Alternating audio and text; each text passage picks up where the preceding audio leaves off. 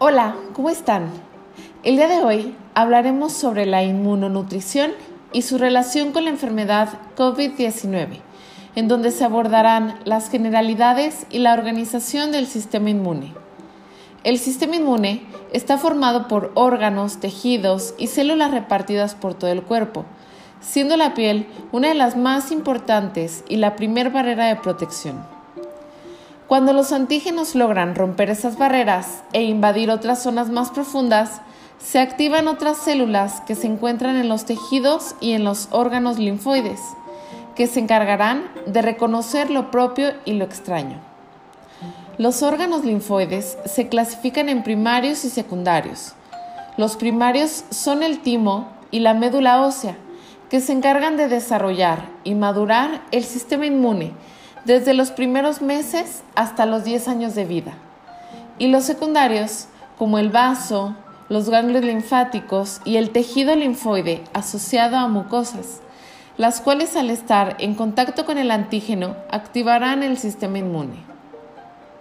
Las mucosas ayudan con su humedad como un sistema de defensa para eliminar patógenos. Las podemos encontrar, por ejemplo, en el sistema gastrointestinal, sistema genitourinario, en la zona ocular, entre otras. Cuando se logra rebasar las barreras entre el exterior y el interior, se encuentran órganos linfoides secundarios, los cuales sirven como protección cuando la zona de mucosas, dermis y epidermis se vuelven vulnerables. Para secuestrar y fagocitar estos patógenos se encuentran los macrófagos, neutrófilos y células dendríticas. Esto será cuando nos pongamos en contacto con bacterias, hongos, parásitos, virus, etc.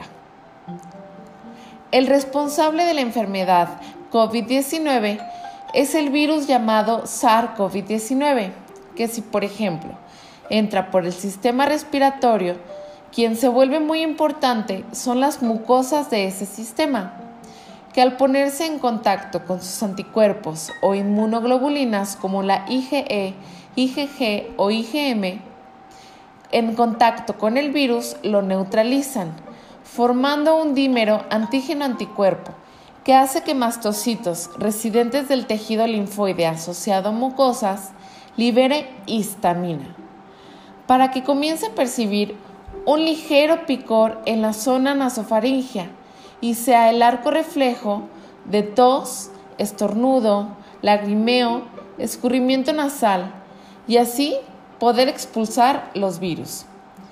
Nosotros comúnmente, para evitar esa sensación molesta e irritación, consumimos algún medicamento como un antifluido que inhibe la acción de los mastocitos y la segregación de la histamina, la cual disminuirá el escurrimiento nasal, pero entonces se acumulan partículas virales en el sistema respiratorio. Cada uno de los elementos que conforma el sistema inmune tiene una función y una forma de comunicarse con otras células. Por ejemplo, para enfermedades virales o en procesos tumorales son las natural killer o los T citotóxicos. Quienes ayudan en esto son los linfocitos B, aumentando la segregación de anticuerpos o inmunoglobulinas, ya que se haya desarrollado una memoria.